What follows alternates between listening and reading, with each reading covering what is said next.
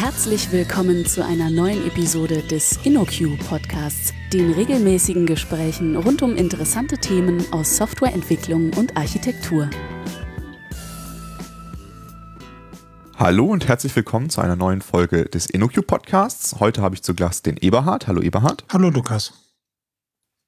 Wir wollen heute nochmal über Microservices sprechen äh, und zwar ein bisschen auch über das Buch äh, Microservice Praxisbuch. Äh, aber erstmal, wer bist du eigentlich, Eberhard? Ja, mein Name ist Eberhard Wolf. Ich bin äh, Fellow bei der InnoQ. Das heißt, ich ähm, mache im Wesentlichen Training, Consulting und äh, Vorträge und schreibe eben auch äh, Bücher und Artikel. Ähm, Schwerpunkt ist im Moment sowas wie Microservices, aber generell eben auch modernere Technologien und äh, Vorgehensweisen, beispielsweise auch Continuous Delivery, NoSQL und solche Sachen. Du hast schon mal ein Buch zu Microservices geschrieben, richtig? Ja, genau, so ist es. Äh, warum hattest du jetzt Lust, noch ein Buch zu Microservices zu schreiben? Was, was hat gefehlt in dem alten Buch? Ähm, ja, das erste Buch ist ein Architekturbuch. Also es spricht sehr viel darüber, warum man Microservices machen sollte, worauf man achten muss. Ähm, gerade in architekturellen äh, Themen, welche organisatorischen äh, Rahmenbedingungen und Auswirkungen das hat. Und es gab ein sehr kurzes Kapitel über äh, Technologien.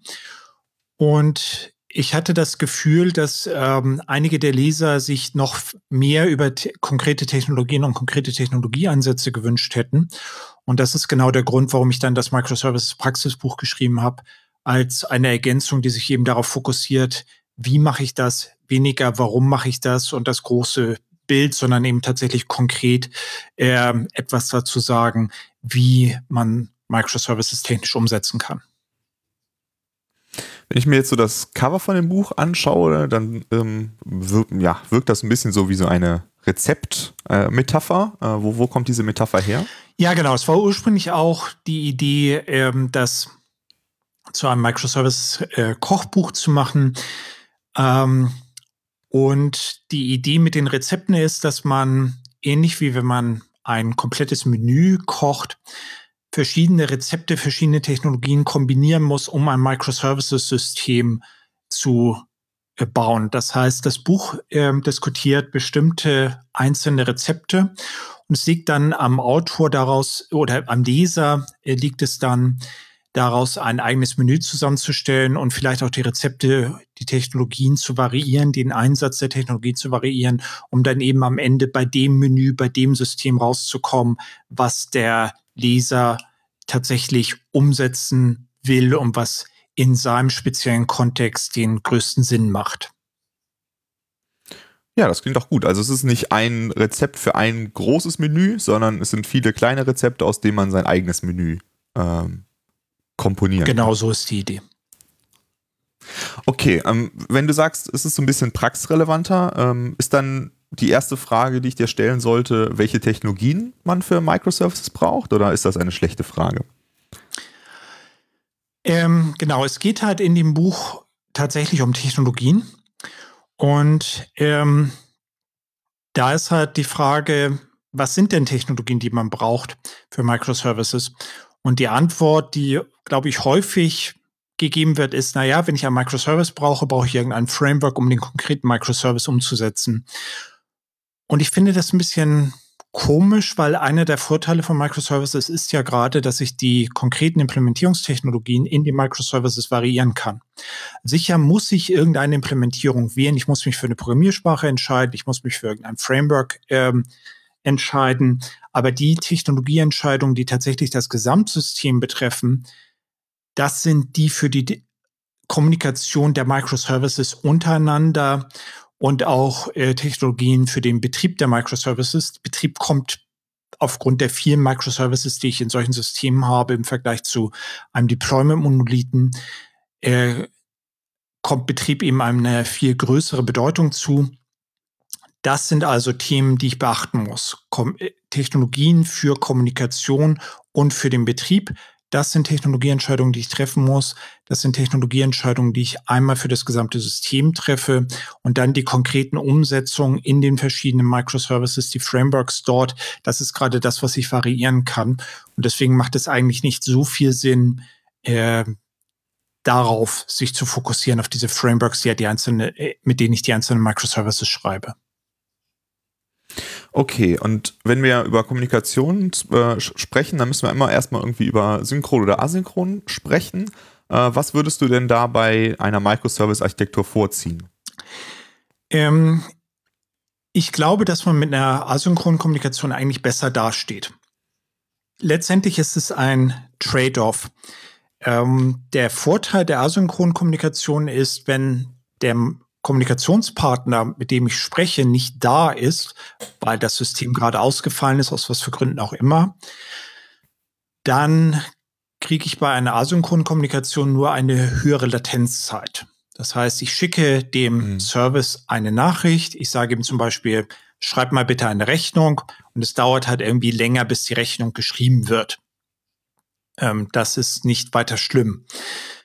Äh, mhm. Bei einer also Synchronkommunikation habe ich den Vorteil, dass ich eher aktuelle Daten bekomme. Das heißt, ich könnte jetzt zum Beispiel zu einem Kundenservice gehen und könnte sagen, gib mir mal bitte die Informationen über den Kunden und ich kriege halt die aktuellen Informationen über den Kunden. Dafür müsste ich mich damit beschäftigen, was ich eben mache, wenn ich den Service, der Kunden verwaltet, jetzt gerade nicht zugreifen kann. Bei einer asynchronen Kommunikation könnte ich auf den Kundenservice so gar nicht zugreifen. Da müsste ich dann also die Daten wahrscheinlich replizieren. Und das ist auch der Nachteil. Ähm, ich müsste eben Datenreplikation in Kauf nehmen bei asynchroner Kommunikation. Aber dafür habe ich eben dort eine äh, höhere Resilience, eine höhere Ausfallsicherheit.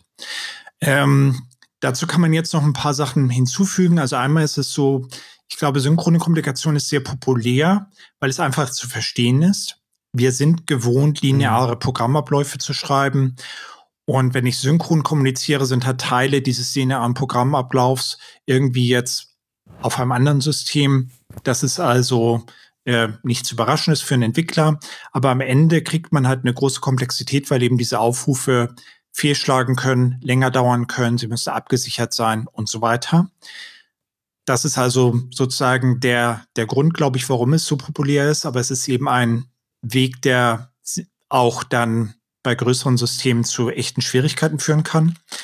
Und die andere Sache, ich habe ja gerade über Replikation gesprochen, ähm, wenn man sich die architekturellen Ansätze anschaut, dann äh, spricht man bei Microservices auch häufig über Domain-Driven Design, Bounded Context, dass mhm. jedes Microservice sein eigenes Domain-Modell hat das bedeutet, dass vielleicht sowas wie Kundendaten replizieren gar nicht wirklich notwendig ist, sondern in Wirklichkeit ist es vielleicht so, dass der eine Service dem Kunden nur eine Rechnung schicken will und dafür die Information vom Kunden be benötigt, wie zum Beispiel die Rechnungsadresse und ein anderer Service will äh, vielleicht dem Kunden die Waren schicken, der braucht dann irgendwie die Lieferadresse und das sind zwei unterschiedliche Darstellungsweisen des Kunden. Also das Replikationsthema zusammen mit aufbauende Kontext ist vielleicht gar nicht so schlimm, wie es sich erstmal anhört.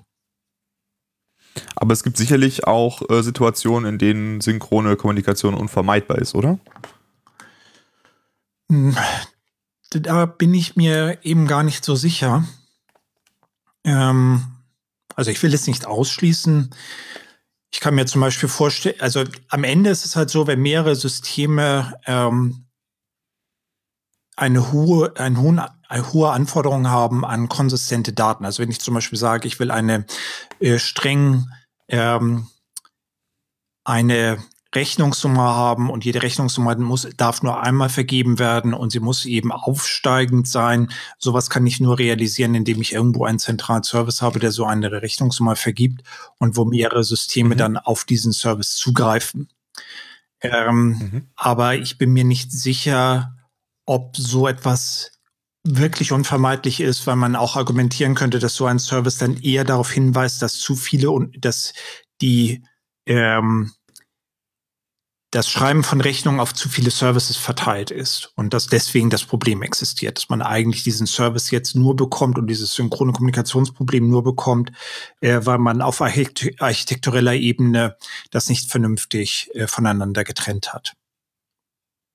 Also würdest du sagen, dass die Notwendigkeit, äh, synchron zu kommunizieren, so eine Art Architektur-Smell ist? Also wie ein Code-Smell nur auf Architekturlevel? Das könnte ähm, ein Hinweis darauf sein, ja, und insgesamt ist es so, dass nach Beibeempfinden synchrone Kommunikation auch überbenutzt wird. Also es ist eben so, dass viele Leute ähm, bei Microservices sofort an REST-Services denken, die synchron miteinander kommunizieren. Und es gibt ja auch große Systeme, die genauso gebaut sind. Aber ich habe ganz bewusst deswegen diese Art der Kommunikation im Buch in, nach hinten gestellt, um eben zu sagen, das ist nicht das, was man typischerweise machen sollte, sondern das ist etwas, ähm, was man eher vermeiden sollte und was halt typischerweise eher ein schlechter Trade-off ist, weil man sich eben mit dem Ausfall der Systeme beschäftigen muss, mit hohen Latenzzeiten, die dort möglicherweise auftreten können und so weiter und so weiter. Und äh, genau aus dem Grund habe ich das eben bewusst nach hinten gestellt und auch äh, um mich abzuheben von dem, was eben der Leser vermutlich schon äh, als Vorurteil mitbringt. Dem möchte ich dann gerne widersprechen und hat irgendwie äh, aufzeigen, dass eben asynchrone Kommunikation vielleicht der bessere Weg sein könnte. Okay, und wenn, wenn ich jetzt asynchron kommunizieren will, welche Tipps oder welche Rezepte ähm, kannst du da unseren Hörern mitgeben? Also ganz konkret ist es so, dass er im Buch als Vertreter für die message-orientierten Systeme Kafka diskutiert wird. Kafka ist gerade im Microservices-Bereich etwas, was äh, relativ viel Aufmerksamkeit bekommen hat, weil es eben, weil es eine Historie aller Events speichert, also aller Nachrichten, die jemals ausgetauscht worden sind. Das hat einige nette Konsequenzen. Man kann zum Beispiel im Prinzip den Zustand eines Microservices rekonstruieren aus diesen Events. Ähm, dann gibt es weitere message-orientierte Systeme, da gibt es eine Vielzahl und das ist ja auch schon sehr lange ein Thema, mit dem Systeme betrieben werden. Ähm, was vielleicht noch überraschend ist oder interessant ist, ist ähm, auch etwas, was im, im Buch diskutiert wird. Man kann eben mit REST auch asynchron kommunizieren. Äh, konkret ist es im mhm. Buch so, dass dort die Bestellungen als ein Atom-Feed angeboten werden. Atom ist ja eigentlich ein mhm. Format, mit dem ich so Blogposts oder Podcasts verbreite. Und ich kann jetzt über Atom natürlich auch Bestellungen einfach anbieten. So, und wenn ich auf diesen Atom-Feed subscriben will, dann hole ich mir eben regelmäßig diese Informationen ab. Das kann ich durch HTTP sehr äh, effizient gestalten. HTTP hat eben ein eingebautes Caching beispielsweise. Und das ist auch eine von den Sachen, die ich halt dem Leser einfach gerne ans Herz legen will, dass solche Ansätze wie HTTP, REST und asynchrone Kommunikation beispielsweise mit Atom eine interessante Alternative sind, weil ich dann nicht noch eine message-orientierte Middleware in mein System einbauen muss, sondern ich kann einfach über HTTP äh, diese Kommunikation betreiben und HTTP ist eigentlich etwas, was jedes System heutzutage machen kann. Und wenn wir jetzt äh, die beiden Möglichkeiten gegenüberstellen, dann ist es ja so, dass bei der äh, Version, wo ich Kafka nehme, habe ich ja dann wieder eine zentrale Komponente eingeführt, auf die alle eine Abhängigkeit haben, die dann eventuell, wenn ich sie updaten möchte oder austauschen möchte, äh, schon größere Kosten verursachen, weil es halt alle Microservices ähm, betrifft. W siehst du da Probleme? Siehst du da Ideen, wie man diese ja, Kopplung ein bisschen loser machen kann oder ist das einfach inhärent? Ja, also das ist halt einfach so. Und mhm. ähm, ich muss auch gestehen, ich finde das gar nicht so schlimm. Also am Ende ist es halt so, dass äh, Microservices miteinander kommunizieren müssen. Dazu müssen sie irgendwie eine gemeinsame Technologie haben. Mindestens nun mal Netzwerk-Switches und Netzwerkkabel und irgendetwas. So, und dann gehört mhm. eben bei Kafka da auch ähm, das, äh, der, das, die message-orientierte Middleware mit dazu. Ähm, das finde ich nicht sehr dramatisch. Äh, es gibt ein paar Probleme, die sind aber eher auf oder Herausforderungen, die sind aber eher auf architektureller Ebene. Äh, wenn ich tatsächlich sage, dass alle Microservices ihren Zustand aus Kafka rekonstruieren können, dann habe ich halt ein zentrales Datenmodell irgendwie im Kafka. Und das ist eigentlich genau das, was ich mhm. mit Microservices nicht machen will. Aber das ist für jeder eher eine Architekturfrage. Also ich will ja getrennte Datenmodelle haben, ich will bauende Kontext haben, ich will verschiedene Variationen des Kunden haben. Ähm, und da ist irgendwie die Frage, wie ich das damit verheirate, dass ich jetzt in einem System wie, wie Kafka, also dass ich vielleicht in, in Kafka so ein zentrales Datenmodell haben muss oder haben will. Aber das ist, wie gesagt, eine architekturelle Frage. Ich kann natürlich Kafka auch ganz normal benutzen für bilaterale Kommunikation zwischen zwei verschiedenen Microservices und muss nicht jetzt unbedingt ein zentrales Datenmodell äh, draufbauen. Aber es ist in irgendeiner Art und Weise ja immer schon eine Shared Language zwischen diesen Microservices, oder? Das, was auf Kafka gesprochen wird. Wenn ich es so implementiere, ähm, wenn ich also sage, alle Services sprechen über genau ein Kafka-Topic miteinander. Wenn ich sage, ich baue einen Microservice, du baust den anderen Microservice und wir haben unser privates Kafka-Topic, ähm, dann hätten wir ja so etwas gerade nicht. Dann würden wir eben sagen, wir haben ein bilateral mhm. ausgehandeltes Datenmodell, also vielleicht sowas wie Customer Supplier, äh, wo der eine dem anderen das Datenmodell vorgibt. Und dann würde ich dort eben gerade kein zentrales Datenmodell bauen, sondern eben etwas, was nur uns beide interessiert. Okay. Ähm, magst du ganz kurz für die Hörer, die Kafka nicht so gut kennen, äh, sagen, was ein Topic ist in Kafka? Das ist einfach ein benanntes äh, Ding in Kafka, äh, wo ich Records, das sind letztendlich Nachrichten, reinschreiben kann und rauslesen kann. Das heißt, wenn ich äh, ein, den Kafka-Broker kenne unter seiner IP-Adresse und seinem Port äh, und dann eben den Topic kenne, kann man miteinander kommunizieren. Okay. Ähm, wir haben jetzt über synchrone und asynchrone Kommunikation gesprochen zwischen den Microservices. Gibt es da noch weitere Möglichkeiten, wie sie miteinander kommunizieren können? Ähm, ja, eine weitere Möglichkeit ist äh, Frontend-Kommunikation. Und ähm, das ist eine der Sachen, die halt vielleicht auch überraschend ist, weil man, wenn man eben glaubt, dass Microservices nur einfach REST-Services sind, gar nicht auf die Idee kommt, dass ein Microservice überhaupt ein Frontend haben kann. Ähm, ich glaube aber, ähm, dass Microservices, wenn sie ein Frontend haben, eigentlich vielleicht sogar besser in Anführungsstrichen sind, weil ich dann die gesamte Funktionalität inklusive Frontend innerhalb eines Microservices umgesetzt habe. Und das bedeutet, wenn ich jetzt eine mhm. Änderung machen will, die auch das Frontend ändert, dann kann ich das eben immer noch auf einem Microservice begrenzen. Der andere Vorteil ist, mhm. ähm, Frontend-Integration ist sehr einfach und auch sehr flexibel. Ähm, also im Buch benutze ich ein Beispiel, was äh, du ja auch unter anderem mitgebaut hast, äh, wo im Wesentlichen das System aus verschiedenen Services besteht, die über Links miteinander kommunizieren, wo also eben ein äh, Versicherungskunde da ist, der dann Links hat äh, zu seinen äh, zu seinen Schadensmeldungen.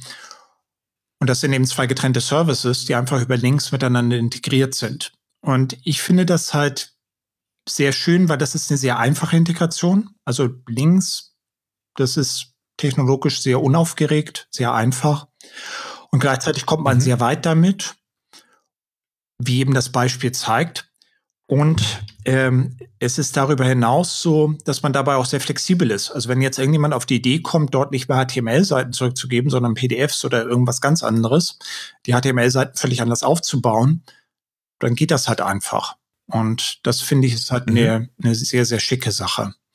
Ähm, dann gibt es die Möglichkeit, über Transklusion dann noch weiterführende Dinge zu tun, also eben äh, Teile eines anderen Microservices einzublenden. In dem Beispiel ist es dann die Postbox, wo ich in der aktuellen Seite einen Überblick über die äh, Nachrichten, die ich bekommen habe, eingeblendet bekomme.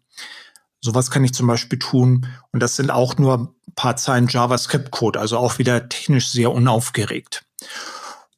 Und es ist natürlich auch wieder etwas, was sehr deutlich zeigt, dass die Implementierungstechnologie für die Microservices eigentlich keine Rolle spielt. Also in dem Beispiel, was, was ihr eben gebaut habt, ähm, sind die Microservices in äh, Node und in äh, Spring Boot geschrieben und das merkt man nicht. Also die sehen halt gleich aus mhm. äh, und sind dann eben am Frontend integriert.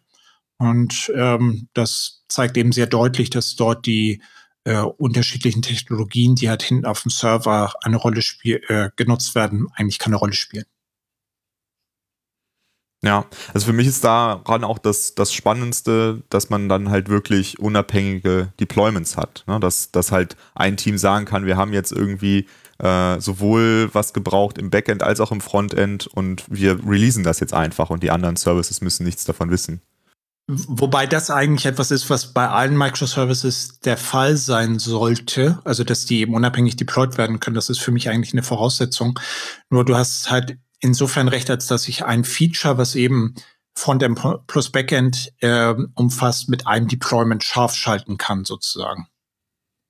Genau, genau. Ähm, wir haben dazu, glaube ich, letztes Jahr auch schon eine InnoQ-Podcast-Folge aufgenommen. Da hattest du äh, Falk und Till interviewt, stimmt das? Äh, genau, zu dem Transklusionsthema. Und äh, da haben wir über diese Themen nochmal äh, sehr ausführlich gesprochen. Im Buch ist halt, wie gesagt, jetzt das eine Beispiel äh, dargestellt, was letztendlich ein Versicherungsmitarbeiter-Arbeitsplatz ist. Ähm, mhm. Den finde ich, das Beispiel finde ich halt sehr schön, weil es ist eben ein sehr klassisches Beispiel, nicht so etwas, wo jetzt irgendwelche äh, Startup äh, Microservices Geschichten diskutiert werden, sondern eben Versicherungsbeispiel. Und mhm. ähm, was eben, wie gesagt, technisch sehr unaufgeregt ist. Das andere Beispiel im Buch sind äh, ESI, Edge Site Includes. Das ist etwas, wo auf dem Server aus mehreren Quellen HTML zusammengebaut wird zu, durch einen Cache. Im Beispiel ist es äh, Varnish. Äh, was mhm. auch einige interessante Konsequenzen hat. Zum Beispiel kann ich halt in dem Beispiel die Backends einfach abschießen. Und das System läuft halt erstmal weiter, äh, weil eben der Cache dann die Seiten im Cache hält. Es geht natürlich nur, mhm. wenn ich lese, aber immerhin. Und das ist wieder dieses Resilience-Thema. Also ich muss, ich darf kein System bauen, wo der Ausfall eines Microservices das gesamte System äh, zum Ausfallen bringt, weil ich sehr viele Microservices habe und dann ein sehr hohes Risiko hätte. Genau dort kann eben sowas wie Edge Site Includes und der Cache, glaube ich, ähm, durchaus hilfreich sein. Okay. Ähm, du hast in dem Buch aber auch über ähm, Betrieb gesprochen. Ähm, ich glaube, du hast deine Beispiele alle mit Docker gemacht, richtig? Ja, genau. Ähm, das sind alles äh, dockerisierte Beispiele. Mittlerweile ist das eben die Standardtechnologie, glaube ich, für Microservices. Und äh, welche ähm, Möglichkeit, also welche Plattform ähm, kannst du da empfehlen oder welche Plattform hast du da schon ausprobiert, äh, um die Docker-Container dann im Betrieb zu betreiben? Ähm, also die meisten Beispiele aus dem Buch arbeiten einfach mit ganz normalen äh, Docker, also sprich Plain Docker, so wie man es halt runterladen kann und laufen dann äh, auf dem lokalen Rechner oder mit Docker Maschinen auch auf irgendwelchen Rechnern in einer Cloud-Umgebung oder so. Docker Machine erlaubt es einem sehr einfach, auf dem Cloud-Rechner Docker zu installieren. Es gibt dann mhm. interessante Systeme wie beispielsweise Kubernetes, die halt einem erlauben, die Docker-Container auszuführen. Aber die machen dann noch viel mehr. Also zum Beispiel bieten sie Service Discovery, Load Balancing und all diese ganzen Geschichten, die ich für synchrone Microservices benötige. Und äh, das ist eine sehr spannende Sache, weil ich dadurch nicht nur eine Betriebsumgebung bekomme, wo ich diese Systeme, wo ich die Docker-Container ablaufen lassen kann, äh, sondern ich bekomme eben auch die, ähm, die notwendigen Technologien für eine synchrone Kommunikation äh, geliefert durch die Umgebung. Und mhm. das Beste dabei ist dann, dass die äh, Software selber nichts darüber weiß, dass es diese Technologien überhaupt gibt. Also ähm, Service Discovery in Kubernetes funktioniert halt mit DNS. Und das bedeutet, es gibt irgendwelche Hostnamen für irgendwelche Microservices, ähm, aber sonst eben keine Abhängigkeiten darauf. Und aus genau diesem Grund ist ähm, das, glaube ich, eine ganz spannende ähm, Alternative. Ähm, eine andere Plattform, die einen etwas anderen Ansatz wählt, äh, sind äh, Platform as a Service. Der Unterschied dort ist, dass ich nicht mehr selber die Docker-Container baue, sondern ich liefere letztendlich eine Anwendung an. Und ähm, also in Java beispielsweise ein Jar-File, wo eben die gesamte Anwendung als ein Paket drin ist. Und dann kümmert sich das Platform as a Service darum, die zum Ablaufen zu bringen. Ähm, okay. Und auch hier ist wieder die, der Code selber unabhängig von der Service Discovery und Load Balancing ist eben eingebaut und so weiter und so weiter. Und deswegen sind, glaube ich, diese Plattformen äh, sehr spannende Möglichkeiten an der Stelle. Mhm. Und bieten diese Plattformen dann auch direkt Möglichkeiten für Monitoring und Logging an oder ist das was, was ich dann mir noch dazu ähm, nehmen muss? Also mindestens die Verwaltung von Logs unterstützen die äh, meistens und ähm, ich kann dann auch zumindest ein einfaches Monitoring bekommen. Ähm, in dem Buch ist, gibt es noch ein eigenes Kapitel ähm, im, im, für den Betrieb und dort diskutiere ich Prometheus als Werkzeug, äh, was ein Werkzeug ist, mit dem ich ähm, gerade so Monitoring von Microservices, glaube ich, ganz gut erschlagen kann. Also wahrscheinlich wird man dann in so einer Umgebung noch ein paar Sachen zusätzlich einbauen wollen, also eben zum Beispiel ein eigenes Monitoring-Werkzeug. Okay. Und äh, was, äh, was das Logging angeht, äh, das ist ja auch immer schwieriger in einer verteilten Umgebung als in einem Monolithen vielleicht. Äh, was hast du da für Möglichkeiten? Mm, da gibt es ja unterschiedliche Möglichkeiten. Also wie gesagt, äh, Systeme wie Kubernetes unterstützen da etwas. Im Buch selber habe ich den Elastic Stack nochmal dargestellt. Der ist so ein bisschen das, was zumindest sehr populär ist, wo man letztendlich über äh, in Elasticsearch die ganzen Log-Informationen sammelt und sie über Kibana analysiert. Äh, das System, was ich dort mhm. äh, umgesetzt habe, äh, loggt die Sachen, loggt die Ausgaben direkt in, als JSON in eine Datei, die dann in Elasticsearch weitergereicht wird.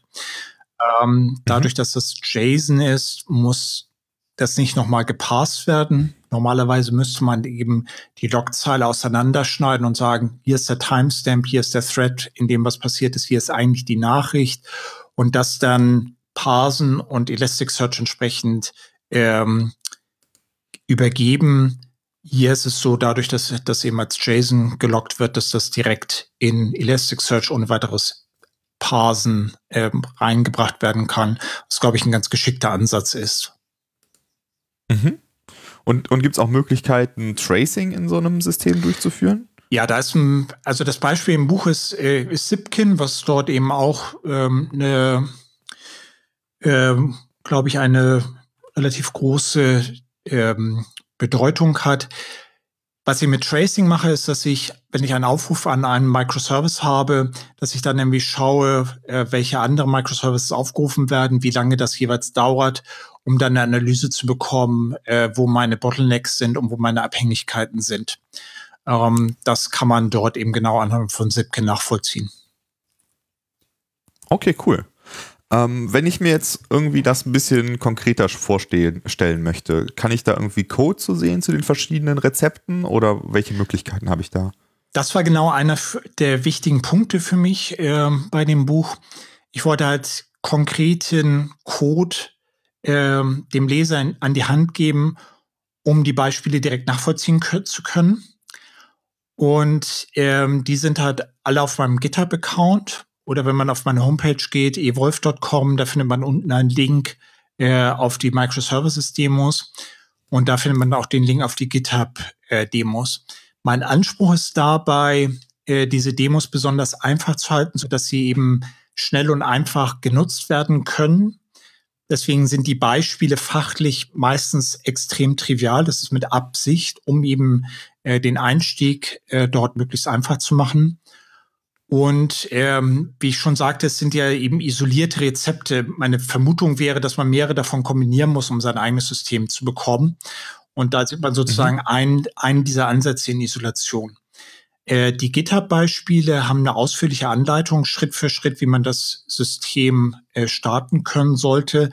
Auch wenn man das Buch nicht gelesen hat oder nicht gekauft hat, bekommt man es auf jeden Fall hin, äh, das System zu starten und damit hat ein paar ähm, Erfahrungen zu sammeln und sich das halt anzuschauen. Und man kann sich eben auch den Code runterladen und anschauen. Und äh, da ist halt jeder eingeladen, damit zu tun und das, was er will. Die Beispiele stehen auch alle unter Apache-Lizenz. Und ich freue mich halt auch, wenn es äh, irgendwie Feedback gibt, auch wenn das Feedback ist, geht halt bei mir nicht oder äh, ich habe dieses oder jenes nicht verstanden, dann kann ich das entsprechend halt verbessern und äh, aufarbeiten. Und das könnten die Leute dann einfach als GitHub-Issue machen oder was ist da ja, der genau. beste Weg? Einfach ein GitHub-Issue einstellen ist äh, der ideale Weg. Alles klar. So, wenn jetzt die Leute sich für dieses Buch interessieren, äh, hast du da noch ein bisschen Infos zu? Wo findet man das Buch?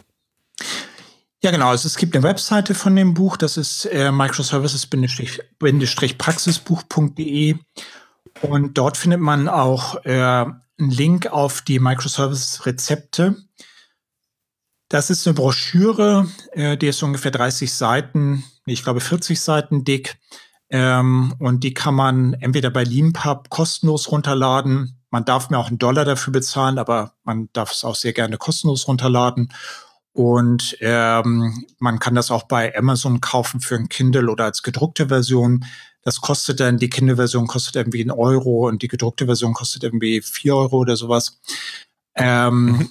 Und das ist so ein Ausschnitt aus dem Buch, was das, was wir diskutiert haben, nochmal etwas in gedruckter Form darstellt und äh, auch die Beispiele in Ansätzen diskutiert, um da halt einen Appetizer zu haben für das äh, Buch selber. Ähm, ist natürlich klar, das Buch hat halt äh, über 300 Seiten, dass das eben deutlich weitergeht. Das, hat, das Buch hat zum Beispiel auch Aufgaben, mit denen man halt die Demos dann erweitern kann oder mit den Demos ein bisschen rumspielen kann. Das sind eben Sachen, die äh, in dem kostenlosen Buch dann erstmal fehlen.